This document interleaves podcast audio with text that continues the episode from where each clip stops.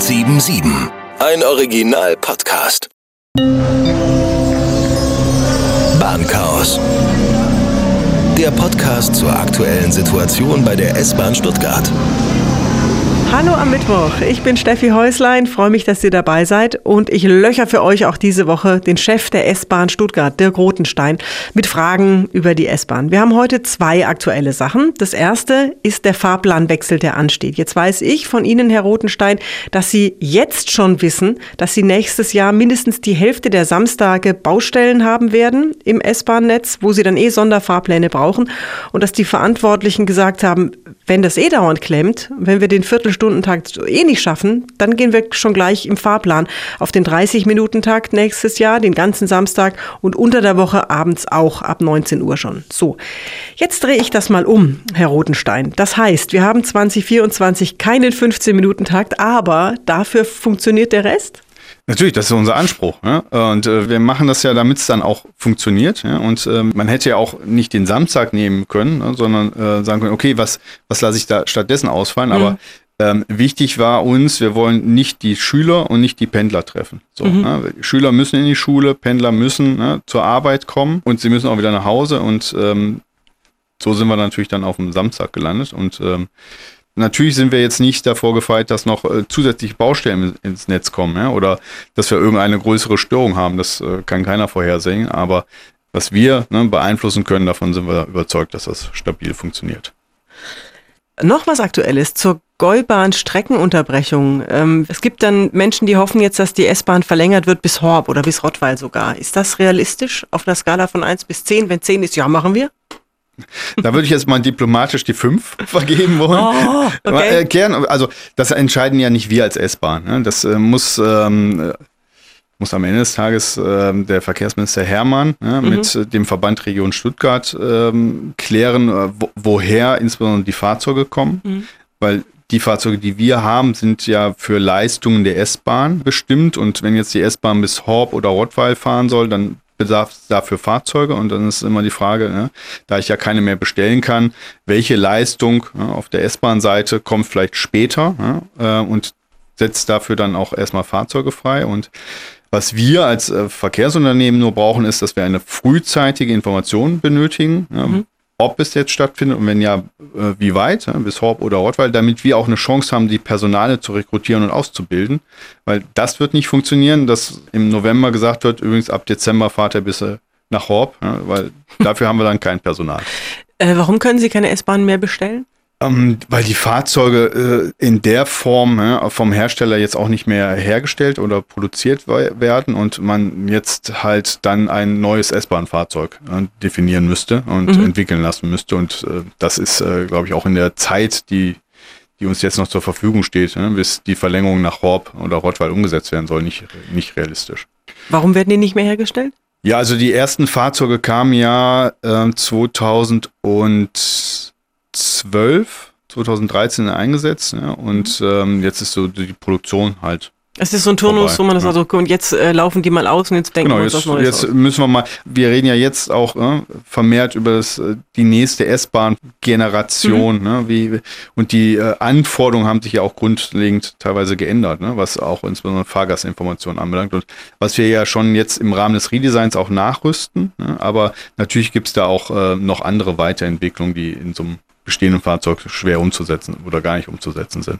Okay, also jetzt nochmal für zwischendrin neue Wagen sich auszudenken und zu bauen, ist einfach Käse, weil jetzt sowieso alles neu gemacht werden muss, weil die Anforderungen so genau. sind. In ein paar Jahren ne, wird man sich auch sicherlich in Stuttgart ne, als Verband Region Stuttgart ne, damit auseinandersetzen und sagen, okay, wie muss das, das nächste S-Bahn-Fahrzeug aussehen?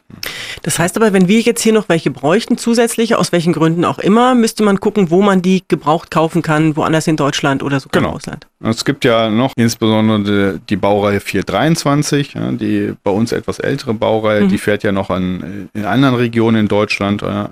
Ob man die von dort bekommen kann. Ne? Die, brauchen, die brauchen wahrscheinlich alle genauso dringend. Gerade ah, die Fahrzeuge. Also keine weiteren Verlängerungen mangels Wagenmaterial. Aber wir haben ja eine Verlängerung, die wir feiern können schon. Es war dieser Tage Spatenstich zur S3-Verlängerung. Wie ist das äh, als S-Bahn-Chef für Sie? Endlich geht's los. Wir freuen uns schon. Ein Projekt, was sich leider aus verschiedensten Gründen immer wieder verzögert hat. Aber jetzt, jetzt geht's wirklich los und ähm, wir können es kaum erwarten, dass wir dann auch mit der S-Bahn nach Neuhausen fahren. Ja, aber es wird noch einige Jahre dauern. Ist ja nicht, ne? Der Spatenstich ist ja nur der Auftakt mhm. der, der, Baumaßnahmen, aber immerhin sind wir da dann einen großen Schritt weiter und können dann auch der Inbetriebnahme entgegenfiebern.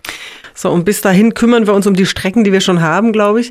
Ich habe eine Beobachtung, die ich weitergeben möchte, und zwar vom Kollegen. Christian Krack, der den Nachmittag moderiert, war am Samstag am Flughafen und hat Folgendes erlebt. Es gab eine Störung, wohl im, im Netz musste irgendwas, und sei es nur kurzfristig, äh, was Größe, was was viele Linien betroffen hat.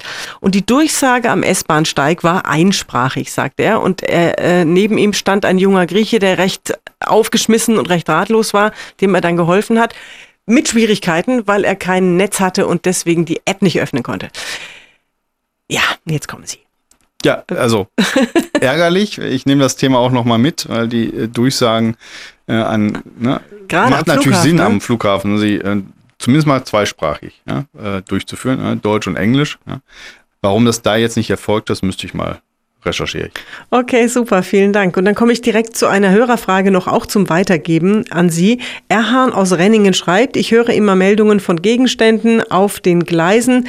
Jetzt einmal waren es sogar Gipssteinplatten. Ab welcher Größe wird das auch für die S-Bahn heikel? Herr Rotenstein. Ähm, also heikel also weiß ich gar nicht, ab wann das äh, konkret heikel wird, aber auf jeden Fall führt es zu Beschädigung am Fahrzeug. Ja, ähm, und ähm, da haben wir alle kein Interesse dran, weil das Fahrzeug dahinter wieder in die Werkstatt muss mhm. für lange Zeit. Und äh, je nachdem, äh, wie diese Gegenstände aussehen, können die ja natürlich auch durch die Gegend fliegen und dann äh, mhm. landen vielleicht auf der Straße ne, mhm. und treffen Autofahrer oder dergleichen. Und, und wenn es blöd läuft, kann auch die S-Bahn entgleisen dadurch. Ne? Insofern mhm. ne, äh, ist das ja kein Kavaliersdelikt, einfach Gegenstände mhm. auf die Gleise zu legen. Was passiert denn nicht zufällig? Ist, sind das Vandalen? Gibt es das ab und zu, dass jemand sagt, hoho, jetzt lege ich da mal eine Gipssteinplatte auf die Gleise und gucke, was passiert? Äh, zum Glück selten, ne? Man findet ab und zu mal einen Einkaufswagen ne, auf den Gleisen, aber ich okay. weiß jetzt nicht, das ist vielleicht auf dem Heimweg. Hat eher mit Alkohol zu tun, ja. Gehabt. Aber dass wir so schwere Platten oder dergleichen auf den Gleisen haben, zum Glück nicht. Und ähm, toi, toi, toi. Ja. Da, wo Menschen hinkommen zu Fuß und Quatsch machen könnten, ist ja auch da, wo die S-Bahn langsamer sind, genau. logischerweise. Aber Einkaufswagen, da muss er schon Notbremsung machen, ne? Für einen Einkaufswagen. Wir bremsen auch für Einkaufswagen. Ja, wir okay. bremsen auch für Einkaufswagen. Ist das schon mal passiert, dass eine S-Bahn entgleist ist, seit Sie S-Bahn-Chef sind oder seit nein, Sie sich befassen? Nein, zum Glück nicht. Dann hoffen wir und drücken alle Daumen, dass das so bleibt. Damit sind die Gegenstände auf dem Gleis erledigt, zumindest als Thema mal. Und ich habe noch eine Zuschrift. Franzi aus Winnenden will wissen, ob die S-Bahn jetzt Kontrolleure wegstreicht, weil ja eh jeder ein Deutschland-Ticket hat. So, jetzt weiß ich nicht, ob jeder ein Deutschland-Ticket hat. Mir kommt es manchmal so vor. Aber brauchen Sie dann weniger Kontrolleure? Nein, also leider haben noch nicht alle Menschen in Deutschland ein Deutschland-Ticket. Es könnten noch ein paar mehr werden. Aha. Und äh, B, äh, wir ähm, werden natürlich keinen S-Bahn-Prüfer äh, einsparen, ne, sondern wir werden auch weiterhin ne, in unregelmäßigen Abständen, ohne dass wir es vorher ankündigen, unsere S-Bahn prüfen. Mal nur mit unserem Prüftrupps, mal mit Unterstützung von Sicherheitspersonal ne, in Schwerpunktkontrollen, weil mhm. es weiterhin leider Fahrgäste gibt, die kein Ticket haben.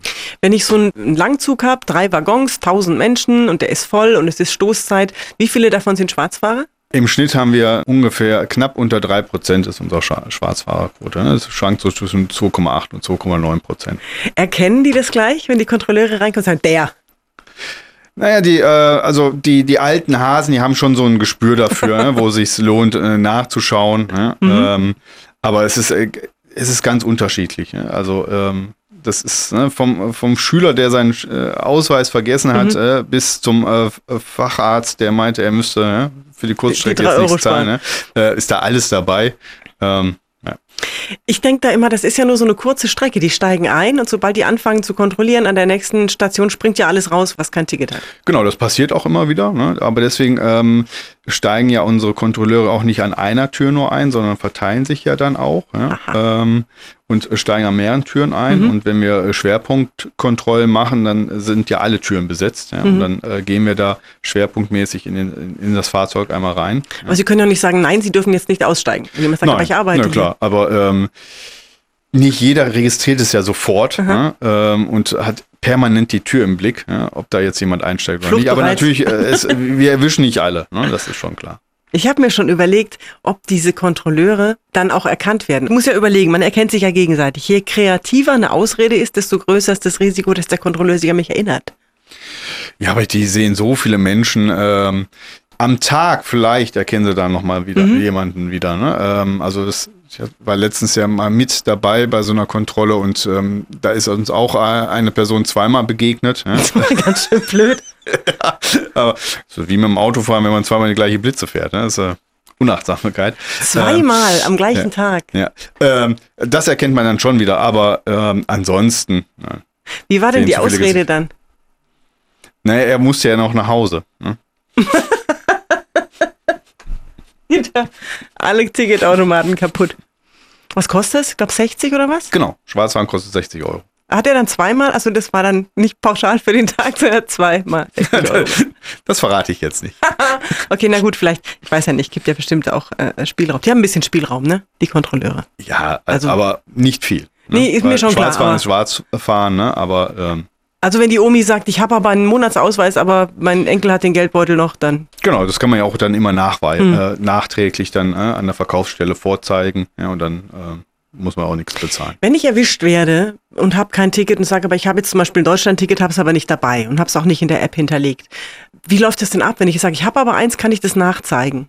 Genau, dann werden die Personalien aufgenommen, dann kriegt man trotzdem so einen vorläufigen äh, äh Bescheid äh, mhm. äh, über 60 Euro äh, und kann damit samt Ticket dann ne, an die Verkaufsstelle mhm. gehen, ja, zum Beispiel am Stuttgarter Hauptbahnhof ins äh, Reisezentrum und zeigen und das Ticket vorlegen und sagen, hier, ja, ich hatte ja ein Ticket, ja, ich habe mhm. nur vergessen und dann ist der Vorgang erledigt. Dann kann ich es wegschmeißen. Was sind so die verrücktesten Sachen, die Leute machen, um nicht kontrolliert zu werden? Hat schon jemand Ohnmachtsanfall vorgetäuscht oder? Also wenn Flucht nicht mehr funktioniert, was, was, versuchen die Menschen dann? Nein, also der übliche Versuch ist dann ne, glaubhaft zu machen, dass man keinen Ausweis dabei hat, ähm, so. dass man also hm. Personalien nicht aufnehmen kann, aber bei solchen Fällen äh, rufen wir dann immer die Bundespolizei ja, und ähm, die klärt das dann mit der Person. Okay. Spätestens da würde ich dann einknicken. Ich bin so schlecht im Lügen. Mir steht es auf der Stirn dann. Ich bin dann so nervös, ich könnte nie schwarz fahren. Also also, bahn@ die neue 177.de, das ist die Adresse, äh, auf der eure Fragen ankommen, wenn ihr Fragen habt zum Thema S-Bahn. Florian aus Echterdingen schreibt, er hat den Eindruck, alles, was jetzt nicht läuft, wird mit der Umstellung auf den digitalen Knoten begründet. Herr Rotenstein, verstehen Sie das, wenn jemand diesen Eindruck hat?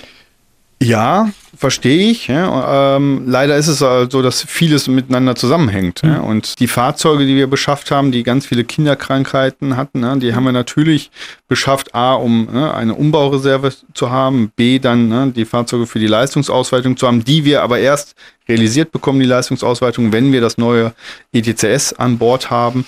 Mhm. Ähm, um das in, in Betrieb nehmen zu können oder überhaupt zu bekommen, braucht es jetzt ganz viele Baustellen ne, im Netz. Äh, und so hängt alles zusammen und äh, ganz viele ne, Herausforderungen, die wir haben, hängen halt wirklich ne, mit der neuen Leit- und Sicherungstechnik zusammen.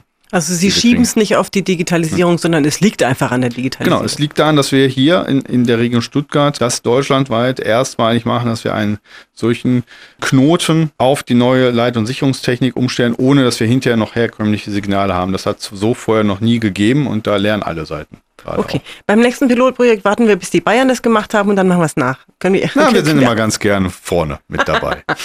Fein. Okay, cool. Dann habe ich im Prinzip alles gefragt, was ich fragen wollte für heute. Wenn neue Fragen kommen, bahn die neue 177.de, dann hebe ich die auf. Und nächstes Mal frage ich auch wieder, ob man sich trauen lassen kann in der S-Bahn. Frage ich so lange, bis Sie es wissen. Genau, wir arbeiten daran, dass wir es geklärt kriegen. Super. Danke, Herr Rotenstein. Ich danke. Das war's diese Woche von mir und von der S-Bahn Stuttgart. Bis nächste Woche. Liebe Grüße, eure Steffi Häuslein. Bahnchaos. Der Podcast zur aktuellen Situation bei der S-Bahn Stuttgart ist eine Produktion von Die Neue 1077. Bester Rock und Pop.